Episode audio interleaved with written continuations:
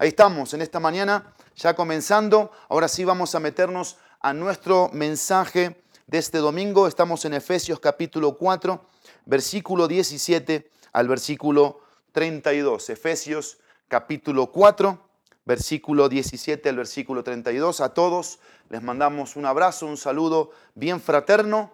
Sí, que el Señor les guarde y que este mensaje de la palabra de Dios pueda edificar, pueda ministrar, pueda retar nuestras vidas. El domingo pasado vimos una de las cosas más importantes para una persona que se convierte a Cristo y quiere pertenecer a una iglesia. Efesios 4, 1 al 16, si hay algo que nos deja bien en claro, son los requisitos para la membresía. Requisitos para la membresía que nos conectan con la vida en Cristo. Porque una iglesia cristiana no está desconectada, por supuesto que no, de la vida de Cristo, de la vida de Cristo en la iglesia, recordando que la iglesia somos tú y yo, no son las paredes, no es el lugar donde estamos propiamente, y más en este tiempo que la iglesia se tuvo que cerrar eh, físicamente, geográficamente, pero no se cerró la iglesia de Cristo. La iglesia de Cristo se siguió reuniendo, se siguió edificando, se siguió fortaleciendo y animando. Y en los primeros 16 versículos Pablo va a enseñarles a los creyentes de Éfeso esta importancia de saber qué requisitos tú necesitas saber para ser miembro de una iglesia. Y ahí vimos ese requisito número uno, que es un andar digno, después denegado, que tiene que ver con la decisión de negarnos a nosotros mismos, de renunciar a nuestras propias preferencias, deseos, por los de Cristo. Y tercero, esa disposición que nuestro corazón siempre tiene que mostrar a la madurez espiritual, al perdón, al crecimiento, a la capacitación, al trabajar en el corazón. Muy bien, aquí estamos ahora en un pasaje que es tan clave de la vida cristiana justamente, que es Efesios capítulo 4, versículo 17 al versículo 32. Acompáñenme por favor ahí en casa con sus Biblias a Efesios 4, versículo 17 al versículo 32. Y si Efesios 4, versículo 1 al 16 nos deja bien en claro cuáles son los requisitos para la membresía de una iglesia, es decir, para pertenecer a una iglesia cristiana. Bueno, Efesios 4, 17 al 32 nos tiene que dejar en claro cada uno de nosotros cuáles son las demandas que la iglesia debe, debe asumir en Cristo. Cuáles son los desafíos, los retos que tenemos que nosotros tener bien presentes. Si tú me preguntas en esta mañana, pastor, ¿usted tiene alguna preocupación por mí? Yo te diría que sí. Y una de las principales preocupaciones que podría llegar a tener por ti, no me pusieron el reloj, ¿eh? una de las principales preocupaciones que yo pudiera llegar a tener por ti es si eres genuinamente salvo. Si realmente pasaste de muerte a vida, si naciste de nuevo, si Cristo es tu Salvador, si Cristo es tu Señor si tú estás caminando en Cristo y con Cristo. Si hay algo que Efesios hasta ahora nos ha dejado como preposiciones, son nuestra vida sin Cristo, nuestra vida con Cristo y nuestra vida en Cristo. Y por eso en este pasaje, si tú te quieres quedar con algo claro de este pasaje, del versículo 17 al versículo 32, vamos a ver aquí tres afirmaciones tres afirmaciones. La persona que, que tiene una vida sin Cristo, después la segunda afirmación, la persona que tiene una vida con Cristo, y la tercera afirmación es las evidencias de la nueva vida en Cristo. Entonces, sin Cristo, perdidos. Con Cristo, salvados. Y en Cristo, santificados. ¿Sí? Sin Cristo yo estaba perdido. Mi naturaleza pecaminosa, mi condición de pecador me destinaba a un castigo eterno en el infierno. Pero por gracia habéis sido salvos, dice Efesios capítulo 2. Y la gracia de Dios se manifestó y hubo salvación. Cristo me mostró esa adopción, Cristo me mostró esa elección, Cristo me mostró esa intervención divina en que Él vino a ser el Cordero de Dios que murió en la cruz, que resucitó para salvarme de mis pecados. Yo creí en Cristo, yo lo acepté en mi corazón y hoy soy salvo. Pero una vida con Cristo, una vida con Cristo me conecta con el andar, con el caminar, con las identidades que yo debo ir cobrando de lo que es con Cristo y en este caso en Cristo. En Cristo es la santificación. En Cristo es la santificación. las evidencias que la persona de Cristo va produciendo en, nuestra vida cristiana. Por eso esta parte tercera, hay evidencias. Si la persona que no tiene a Cristo, que vive sin Cristo, tiene una mente dominada por, las, eh, por los antivalores, por la pérdida de la sensibilidad moral y espiritual, si la persona que tiene una vida con Cristo es literalmente un nuevo hombre, que se ha despojado del viejo hombre y va desarrollando la mente de Cristo, lo tercero es que se manifiestan en acciones la vida en Cristo, en agradar al Espíritu de Dios, evitando hacer cualquier cosa que lo entristezca al Espíritu, al Espíritu Santo. Vamos a tomar unos minutos para leer la palabra de Dios. Estamos aquí entonces en Efesios capítulo 4, versículo 17 al versículo 32. Acompáñenme. Dice, esto digo pues y afirmo juntamente con el Señor, que ustedes ya no anden así como andan también los gentiles en la vanidad de su mente. Ellos tienen el entendimiento, pero ellos tienen, perdón, entenebrecido su entendimiento. Están excluidos de la vida de Dios, excluidos de la vida de Dios por causa de la ignorancia que hay en ellos, por la dureza de su corazón. Habiendo llegado a ser insensibles, se entregaron con avidez dice el, texto, eh, acometer con avidez, perdón, toda clase de impurezas. Vamos a ver estos, estos primeros textos bíblicos. Pablo está aquí mostrando una insistencia. Pablo está mostrando aquí la autoridad que tenía en su apostolado, en su ministerio como, como enviado de parte de Dios. Y él muestra insistencia, él muestra autoridad. ¿En qué?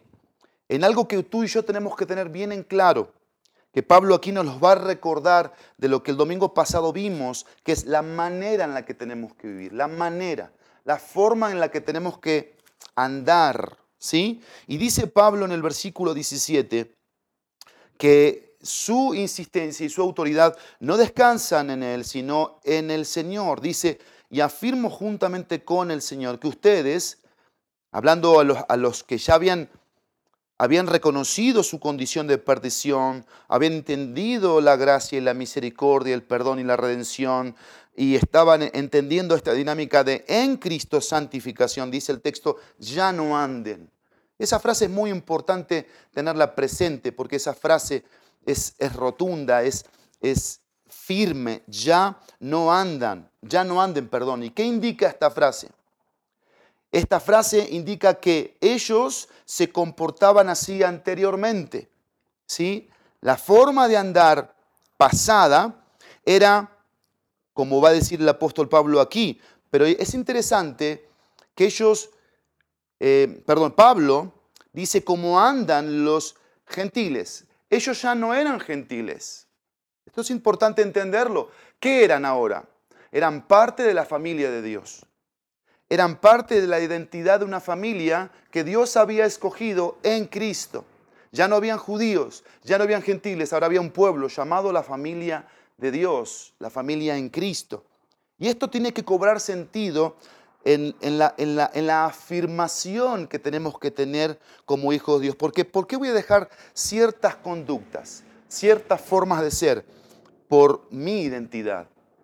por la convicción interna de lo que soy en Cristo. Ciertas formas de hablar, ciertas formas de decidir, lugares donde estoy, con quiénes y si estoy, por qué estoy ahí, tipo de palabras que salen de mi boca.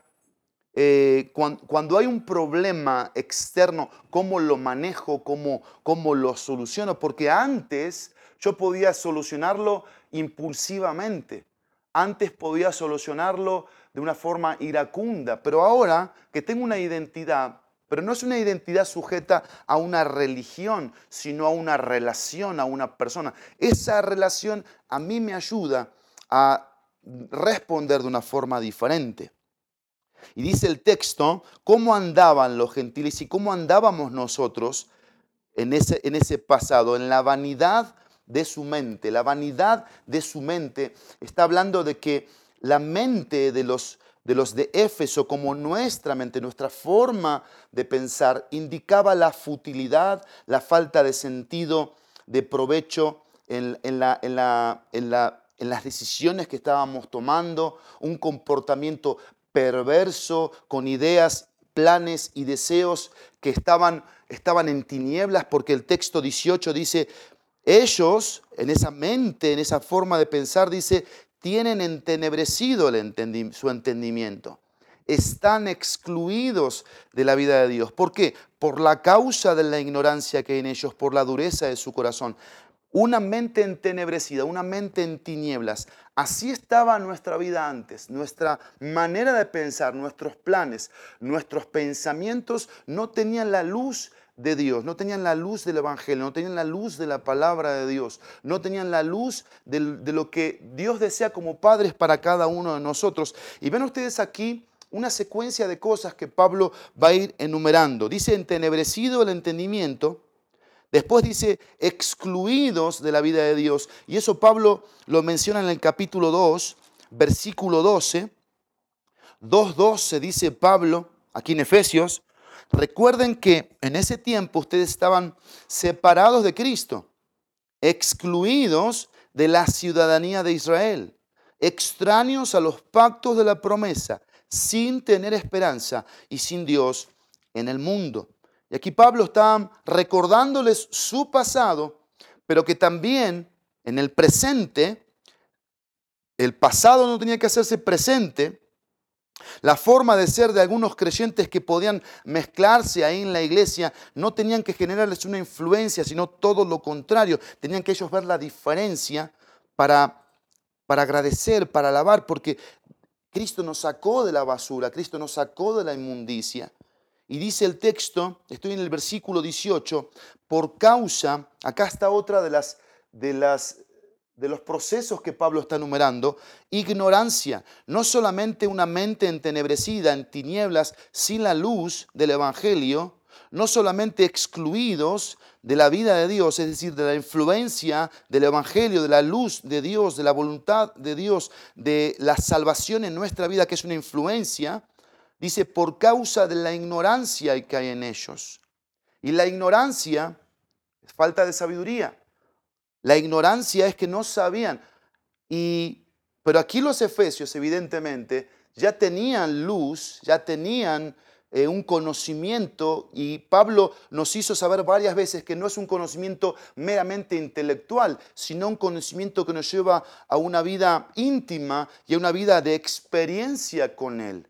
Porque eso es el cristianismo, es intimidad y es experiencia, es influencia y es vida. Eso es cristianismo, eso es vida cristiana, eso es andar en Cristo. No estoy caminando sobre las nubes, aunque puedo vivir sobre las nubes por el deleite, por el disfrute, por el gozo, por el entusiasmo, por la pasión, por lo que, me consume internamente, pero con mis pies sobre la tierra, en la realidad de lo que me toca vivir, que a veces en cuestión de segundos yo tengo que mostrar mis convicciones, tengo que mostrar mi fe, porque hay un tema quizás de, problemas, ya sea de temperamento, de economía o de salud. Las cosas se pueden salir de control allá afuera. Sin embargo, por la influencia de la vida de Dios en mí, yo respondo. ¿Y cómo respondo? Conforme a lo que yo he adquirido del Evangelio. Y el Evangelio viene a ser, viene a ser casa en mi corazón, viene a, ser, viene a ser vida en mi interior y empieza a generar cosas extraordinarias. Y dice el texto, por la ignorancia que en ellos hay, por la dureza de su corazón, porque cuando no hay un, un conocimiento, una luz del Evangelio, nuestro corazón se va endureciendo. Y déjenme decirles que esta dureza también puede ser parte del pueblo de Dios, la dureza del corazón. Vamos a estudiarlo esto después a profundidad cuando lleguemos al libro de Hebreos, pero déjenme mencionárselo, porque es un tema del Antiguo Testamento, es un tema del Nuevo Testamento y es un tema de hoy. Pablo, bueno, no Pablo, el apóstol de los Hebreos, cuando escribe en el capítulo 3, dice, si, si oyen hoy su voz, no endurezcan su corazón. si oyen hoy su voz, no endurezcan su corazón. ¿Qué pasaba con el pueblo judío? Escuchaban la voz de Dios a través de Moisés. ¿Qué hacían con la voz de Dios? La escuchaban, pero no la obedecían. La recibían, pero no la aplicaban. ¿Qué pasaba con sus vidas? Sus vidas eran como si tuviesen eh, una relación sin comunión. ¿Por qué? Porque su forma de ser negaba, negaba que estaban realmente teniendo una relación, teniendo una comunión, teniendo presente ahí mismo la nube de Dios, la presencia de Dios, y los corazones se endurecían. Y aquí dice Pablo que en el pasado ellos tenían el corazón duro, había una piedra de por medio. Pero Cristo con su, con su martillo y con su, con su cincel quebró esa piedra y nuestro corazón se quebrantó a su amor, a su gracia, a su misericordia y se nos hizo atractivo el Evangelio, no por atractivo porque fuese un tema de, de, de cosa fácil, no, se nos hizo atractivo Cristo, su amor, su voluntad, su plan. Pero cuidado con la dureza del corazón. Pablo menciona este pasado porque se puede hacer presente, la dureza de nuestros corazones. Y hoy puede pasarnos esto, que al estar escuchando la palabra de Dios, nuestro corazón pierda sensibilidad. Aparte de la ignorancia, nosotros nos volvamos insensibles. Y dice el texto, miren ustedes la decadencia, habiendo, versículo 19, habiendo llegado a ser insensibles por la dureza, dice el texto, se entregaron a la sensualidad para cometer con avidez toda clase de impureza. ¿Qué era, ¿Qué era lo que había en el pasado? Había una entrega, dice el texto, a la sensualidad, a la lascivia, a la lujuria, que es uno de los principales, uno de los principales obrar de la carne dice Pablo en Gálatas. Si hay una manifestación de la carne, es la fornicación, es el adulterio, es la pornografía, es todo acto sexual ilícito delante de Dios.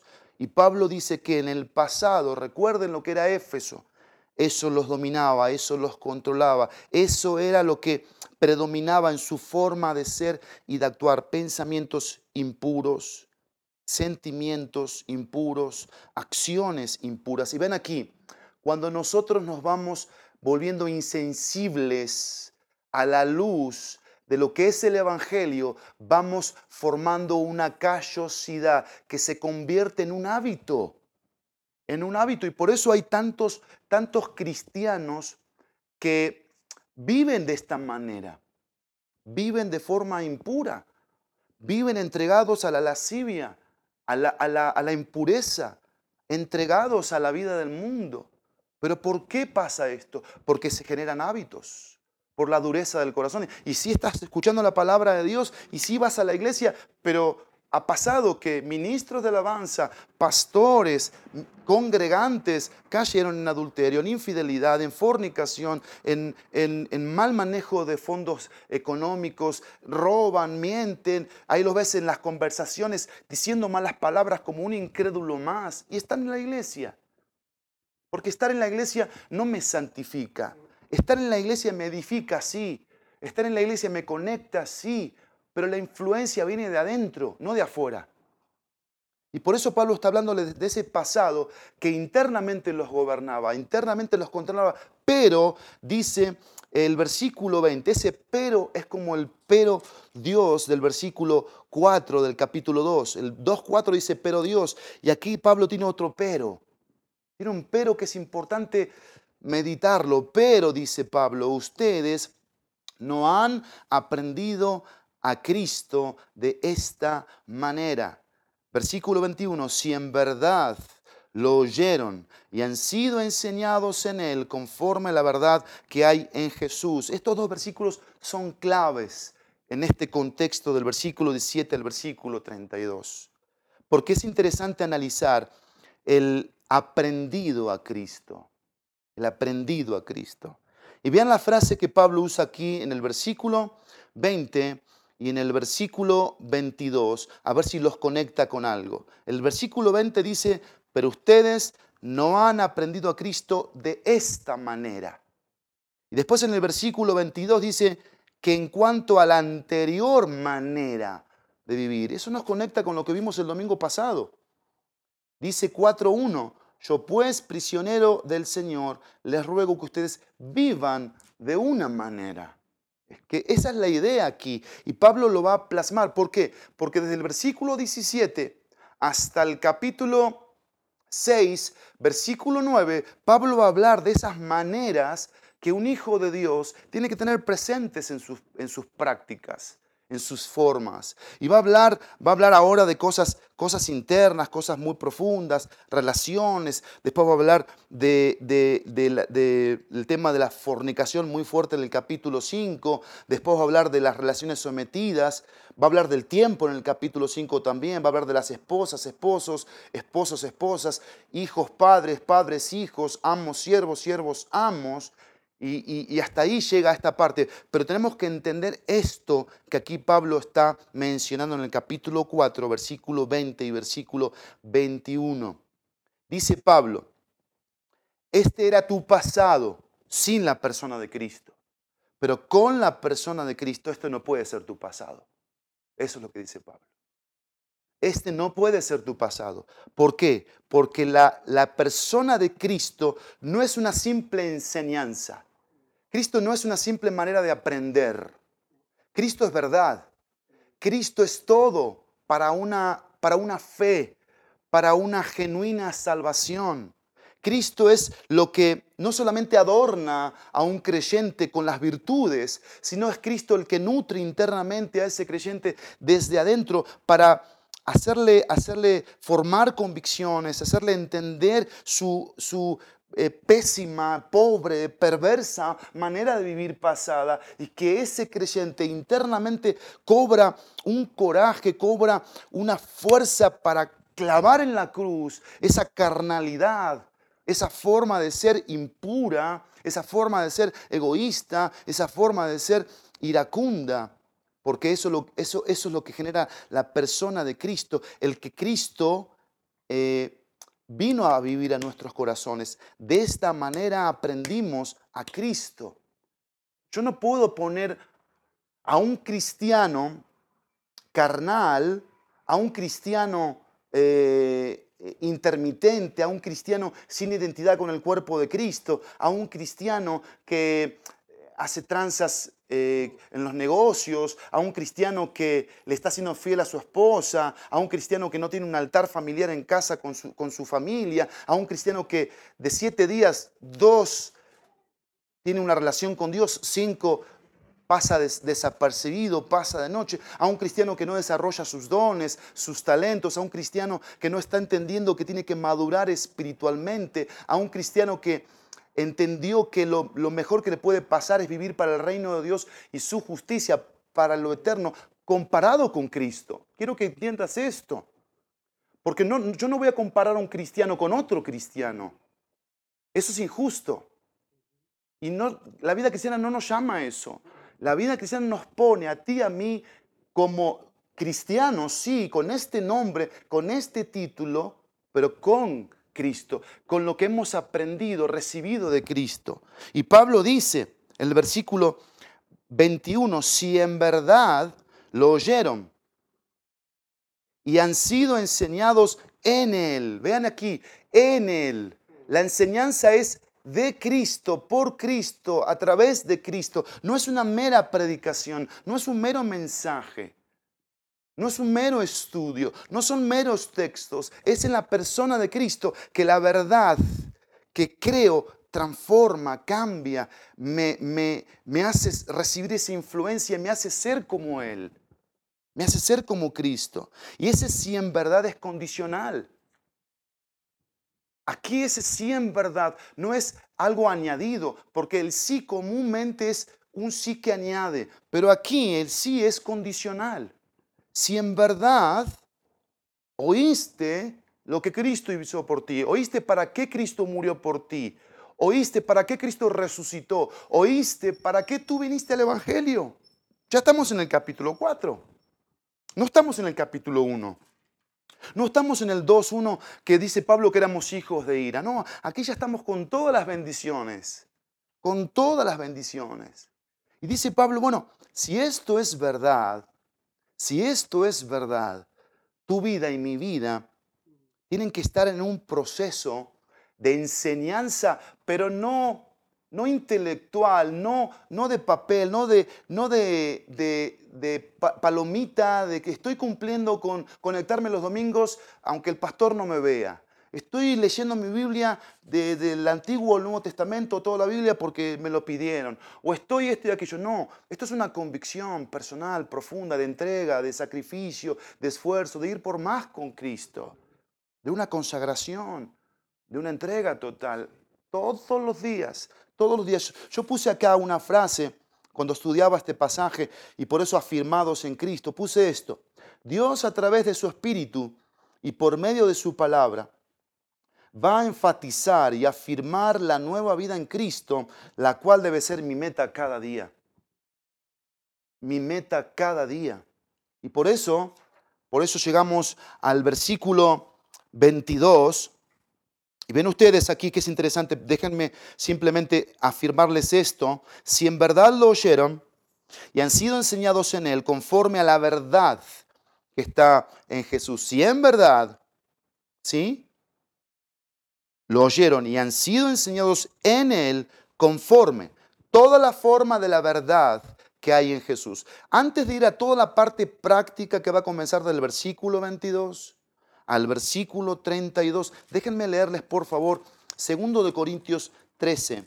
Esta semana yo estuve escuchando a un pastor que es una bendición para mi vida y, él predicó de este pasaje del versículo 5 y el versículo 6 de segundo de Corintios capítulo 13, versículos 5 y 6, si me quieren acompañar ahí en sus Biblias.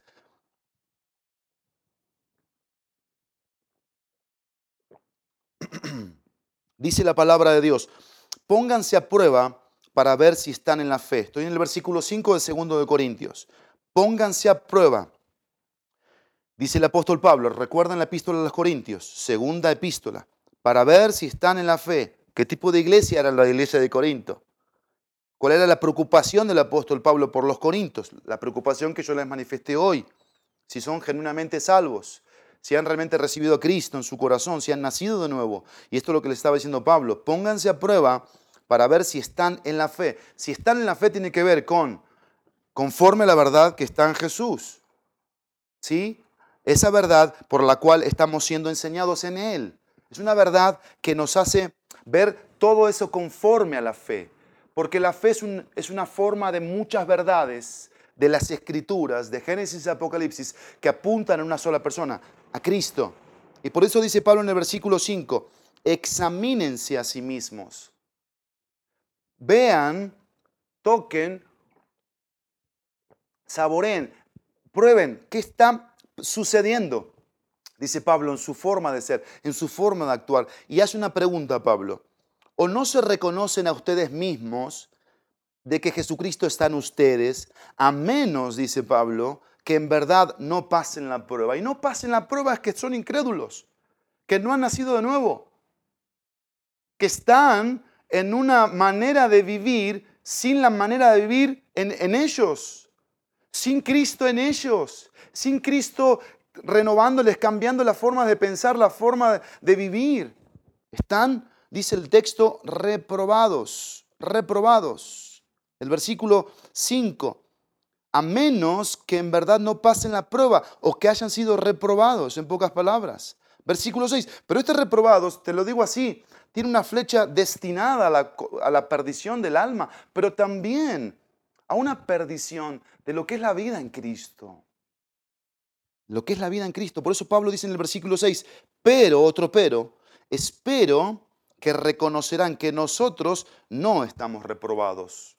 ¿Por qué? Por la vida que llevaba el apóstol Pablo, junto con todos los que servían con él, una vida que estaba centrada en Cristo. Ahora sí, volvamos a Efesios capítulo 4 y dice el versículo 22 que en cuanto a la anterior manera de vivir, ustedes se despojen del viejo hombre que se corrompe según sus deseos engañosos, versículo 23, y que sean renovados en el espíritu de su mente y se vistan del nuevo hombre, el cual en la semejanza de Dios ha sido creado en la justicia y santidad de la verdad. Aquí hay tres cláusulas con las que yo quisiera terminar en estos minutos que me quedan, tres cláusulas claves para un hijo de Dios que está afirmado en Cristo, que ha pasado por este proceso de exhortación. Y hay una palabra que es clave aquí, que es un verbo, un verbo continuo, y es la palabra ir. La palabra ir, que está hablando que no se desconecta de esas tres cláusulas que Pablo está mencionando. Esto es continuo. Por eso lo que yo les puse aquí es mi meta cada día. Yo tengo que ir cada día buscando naturalmente, intencionalmente y por convicción propia y personal esto. ¿Qué es lo que tengo que buscar? Estar en estas tres cláusulas. Miren, yo puse acá algo interesantísimo de un comentario. La conducta no es sino la exteriorización de las convicciones que llevamos dentro. Esto a mí me llamó mucho la atención porque tiene que ver con lo que estamos viendo aquí de Efesios capítulo 4. La conducta no es sino la exteriorización de las convicciones que llevamos dentro. Por eso cuando tú ves a un cristiano que reacciona carnalmente, que reacciona con actitudes de, impulsivas, controladas por sus emociones o controladas por la circunstancia que está a su alrededor, hay algo de lo que formó una convicción que tiene que romper con la persona de Cristo y tiene que deshacerse de eso. Y por eso Pablo nos va a decir cómo. ¿Cómo? Esto es un mensaje de mucha esperanza. Dice el versículo 22 que en cuanto a la, a la anterior manera de vivir, dice Pablo, ustedes se despojen, primer cláusula, se despojen, se desvistan, se quiten que el viejo hombre, la vieja mujer que estaba sujeta a esa mente entenebrecida, a esa, a esa ignorancia, a esa insensibilidad, ¿sí? ¿Qué pasa con ese viejo hombre? Dice que se corrompe con los, según los deseos engañosos. ¿Por qué dice Pablo esto? Sí tienes a Cristo, pero sigue siendo pecador. Cristo pagó por el poder del pecado en tu vida. El pecado antes te dominaba, dice Romanos capítulo 6. Era tu amo, pero cuando Cristo vino a tu corazón a ser tu Salvador, Cristo rompió ese poder. Pero hay algo que también Cristo puede hacer en nuestra vida, que es la práctica del pecado. Y si yo tengo a Cristo, yo no practico el pecado. ¿Por qué no practico el pecado? Porque tengo la simiente de Dios en mi interior. Pero hay una realidad que es la presencia del pecado. Yo sigo siendo un hombre pecador y por eso esa corrupción que vivía en el pasado se puede, se puede tornar en el presente. Y, puede ser hasta peor el estado presente que el, que el anterior. Si yo no tengo esta actitud de despojarme, de quitarme, de sacarme de encima esa inmundicia, ese peso del pecado, esas actitudes que pueden ser parte de mis hábitos diarios, son, son actitudes y por eso dice Pablo, menciona la palabra deseos, la palabra deseos y engañosos está hablando de la voluntad, está hablando de las actitudes, está hablando de las decisiones, dice Pablo. Y engañosos, ¿por qué? Porque el domingo pasado lo mencioné, ¿qué dice Jeremías 17, versículo 9? Que engañoso es el corazón y es perverso. Y eso sigue siendo hoy, ahorita, en estos momentos. Y por eso dice Pablo que yo tengo que despojarme.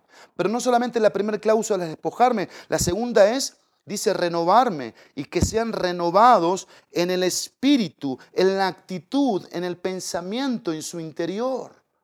Internamente esto no se ve, esto no se ve, pero esto sucede, esto pasa.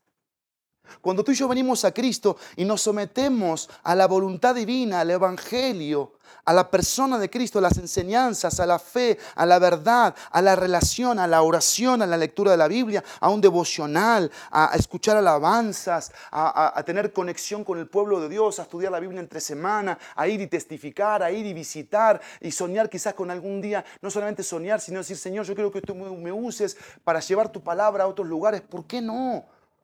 Empieza a haber una renovación un cambio de pensar. Y quiero que entendamos algo, que ya lo hemos escuchado y lo vamos a seguir repitiendo. Nuestra manera de pensar es nuestra manera de vivir. Como tú y yo pensamos, es como tú y yo vivimos. Y por eso la renovación. Porque si hay algo que va mostrando que yo soy cristiano, que yo soy un hijo de Dios, que soy conforme a la verdad que está en Jesús, es, mi mente empieza a cambiar. Yo empiezo a cambiar mentalmente. Mis pensamientos empiezan a ser otros acerca de la vida, acerca del tiempo, acerca de los talentos, acerca de los dones, acerca de los recursos económicos, acerca de las personas, acerca de una iglesia, acerca de un pastor, acerca de Cristo. Empiezan a ser renovados, renovados. Pero quiero que entendamos algo, es a través de esta viva, viva palabra de Dios. Y dice el versículo 24, em, la tercera cláusula, y se vistan del nuevo hombre, el cual en la semejanza de Dios ha sido creado con tres rasgos, justicia, santidad de la verdad. Estos tres rasgos nos conectan con la persona de Cristo. Y habla de ser vestidos, primero despojados, segundo renovados, tercero vestidos. Y habla de un nuevo hombre. ¿Te acuerdas el capítulo 2? Versículo 10, porque somos hechura suya, creados. ¿En quién? En Cristo Jesús. ¿Para qué? Para hacer buenas obras, las cuales Dios preparó de antemano para que anduviésemos en esas. Hay una nueva creación. 2.15. ¿Qué dice el 2.15? Poniendo fin a la enemistad en su carne, la ley de los mandamientos expresados en ordenanzas. Y dice el texto, para crear en él mismo de los dos un nuevo hombre estableciendo la paz. Porque eso es lo que viene a ser Dios. Y eso nos lleva a Génesis rápidamente, el primer libro, el primer capítulo de la Biblia. Génesis capítulo 1, versículo 26 y 27, dos textos preciosos, hermosos, que dice la palabra de Dios. Y dijo Dios, hagamos al hombre a nuestra imagen conforme a nuestra semejanza, y ejerza dominio sobre los peces del mar, sobre las aves del cielo, sobre los ganados, sobre toda la tierra y sobre todo reptil que se arrastra sobre la tierra. Dios creó al hombre, dice el versículo 27, a imagen suya. A imagen de Dios lo creó, varón y hembra los creó. Cuando salimos de las manos de Dios, al haber sido creados a su imagen, quiero que vuelvas a Efesios, salimos con estas características. ¿Cuáles son las características? Justicia y santidad de la verdad. Pero dice el texto, dice el texto que esta debe ser una actitud mía. Debe ser una decisión mía, vestirme, vestirme de ese nuevo hombre que está en relación a la persona de Cristo. No hay pierde aquí, amado y amada, no hay pierde. No tienes que ir a buscar en el pastor o en tu mentor espiritual o en, cosas externas lo que tienes adentro tuyo. ¿Quién vive en ti?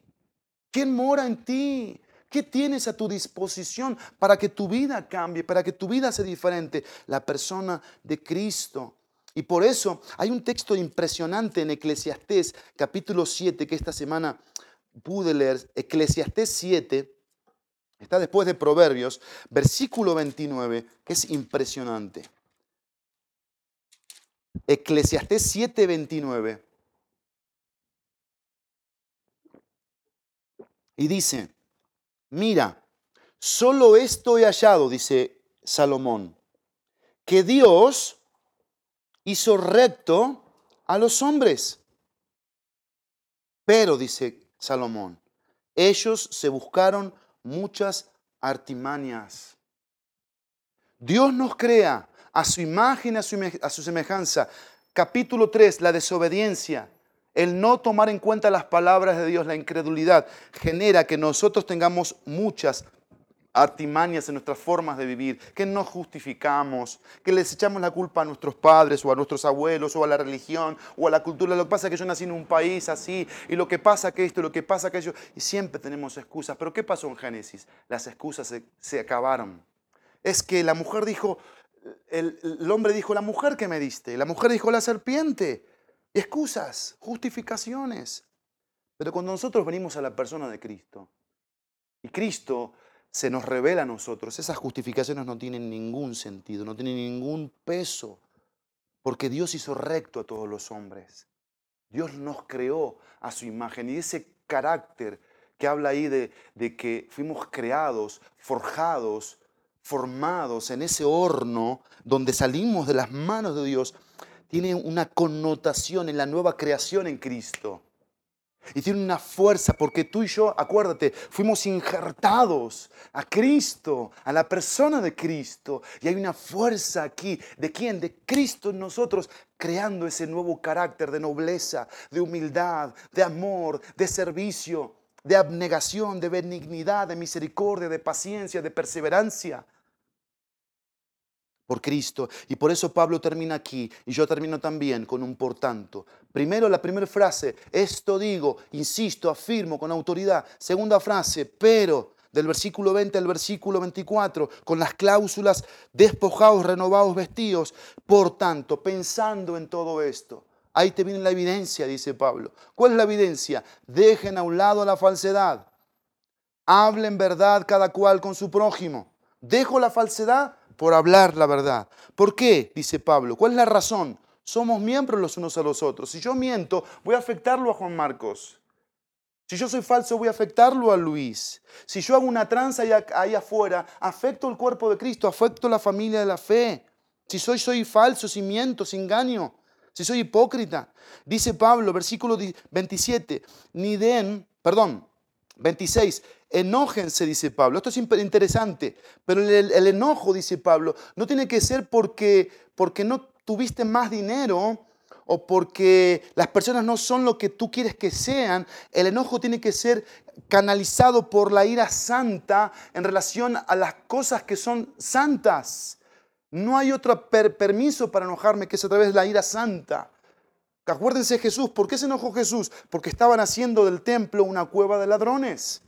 Y dice el texto, pero, interesante, pero, el versículo 26, no pequen.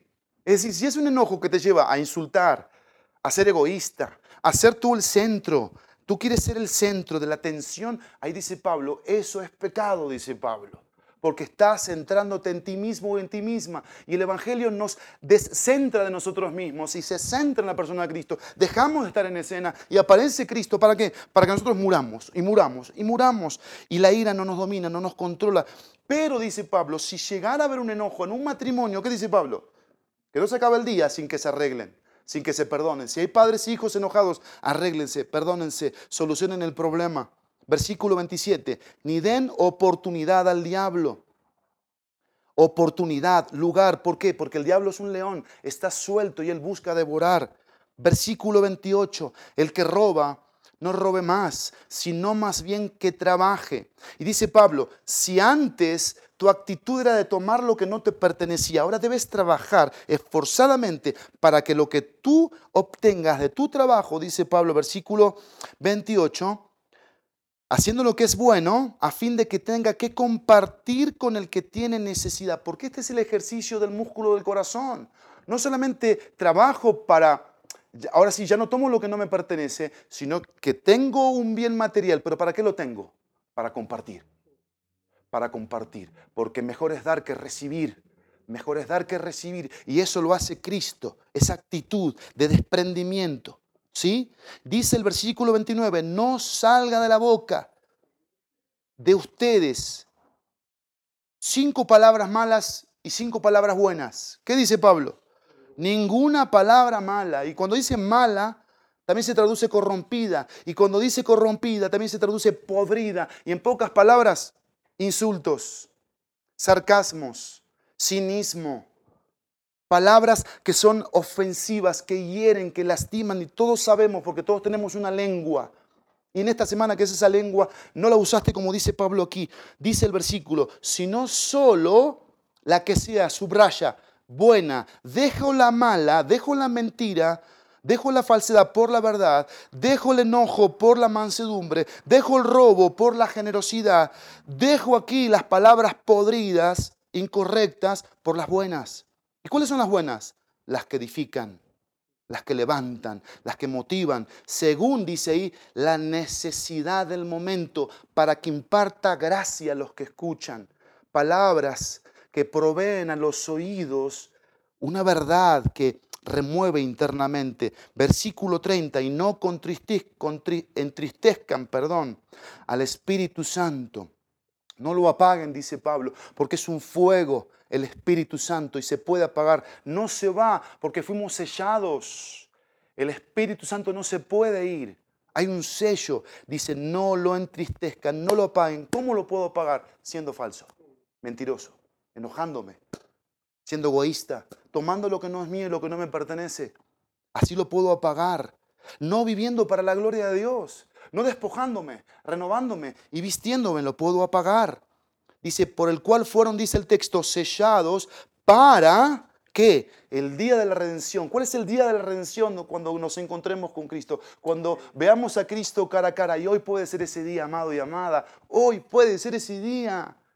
Y por eso despojémonos de todos miedos y noticias que quieren hacernos asustar por lo que está pasando allá afuera. No. No te asustes, no tengas miedo. El día de la redención no está sujeto a un virus, a una pandemia. Por el amor de Dios te lo digo. El día de la redención está sujeto a lo que Cristo hizo en la cruz, por ti y por mí, para ofrecernos vida eterna. Y por eso termina Pablo diciendo, sea quitada de ustedes toda amargura, enojo, ira, gritos, insultos, así como toda malicia. Puras fichitas negativas, ¿no? Pero yo quiero decirte que yo he luchado con mi vida cristiana con la amargura, he luchado con el enojo, he luchado con la ira, con los gritos, con los insultos, con toda malicia. Puedo verme aquí reflejado. Pero dice Pablo una cosa que yo he buscado hacer en mi despojarme, renovarme y vestirme. ¿Qué? quitar, quitar, quitar. Porque tengo a Cristo, porque fui sellado con el Espíritu Santo, porque tengo una identidad. Hay una convicción que formó un hábito. ¿Cuál hábito? ¿Cuál hábito? Venir a la cruz y despojarme ahí de todo esto que es, es maldito. Porque esto, esto me enferma más que un virus allá afuera. Me enferma más la ira, el enojo, la maledicencia, el egoísmo, la amargura, que cualquier virus que puedas inventar, cualquiera. Y Pablo dice, sean más bien la misma dinámica. Me despojo, me renuevo y me visto. ¿De qué? Falsedad por verdad. ¿Sí? Egoísmo por generosidad enojo por mansedumbre, palabras impuras por palabras que edifiquen, que sanen, que animen, que motiven, el enojo, la ira, la maledicencia, la amargura, ¿por qué? Por, por lo que dice Pablo aquí. ¿Qué dice? Dice, amables unos con otros, misericordiosos, perdonándose unos a otros, así como también Dios los perdonó en Cristo. Y yo termino acá con dos palabritas, pasado y presente. Pasado y presente, porque todo esto tiene un peso un peso de Cristo en nosotros. Amén. Amén. Vamos a orar. Padre, gracias por tu palabra en esta mañana. Gracias por el mensaje que nos has dado al corazón acerca de nuestra vida cristiana. Necesitamos tanto aprender en la vida cristiana.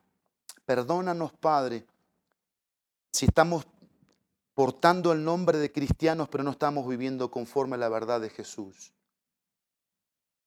Y si en esta mañana has descubierto nuestros corazones y Cristo no está ahí, yo ruego por esas almas para que resuciten en el nombre de Cristo, para que clamen a Cristo y alcen su mirada al cielo y le digan a Cristo, Cristo ven a mí, Cristo sálvame. Pero si sí está Cristo y hay dureza del corazón y hay insensibilidad y hay hábitos entregados a lascivia, lujuria, que rompan las cadenas en el nombre de Cristo y claven esos pecados en la cruz. Si hay mentira, si hay egoísmo, si hay enojo, si hay amargura, queremos perdonar en el nombre de Cristo, queremos amar, ser pacientes, benignos en el nombre de Cristo.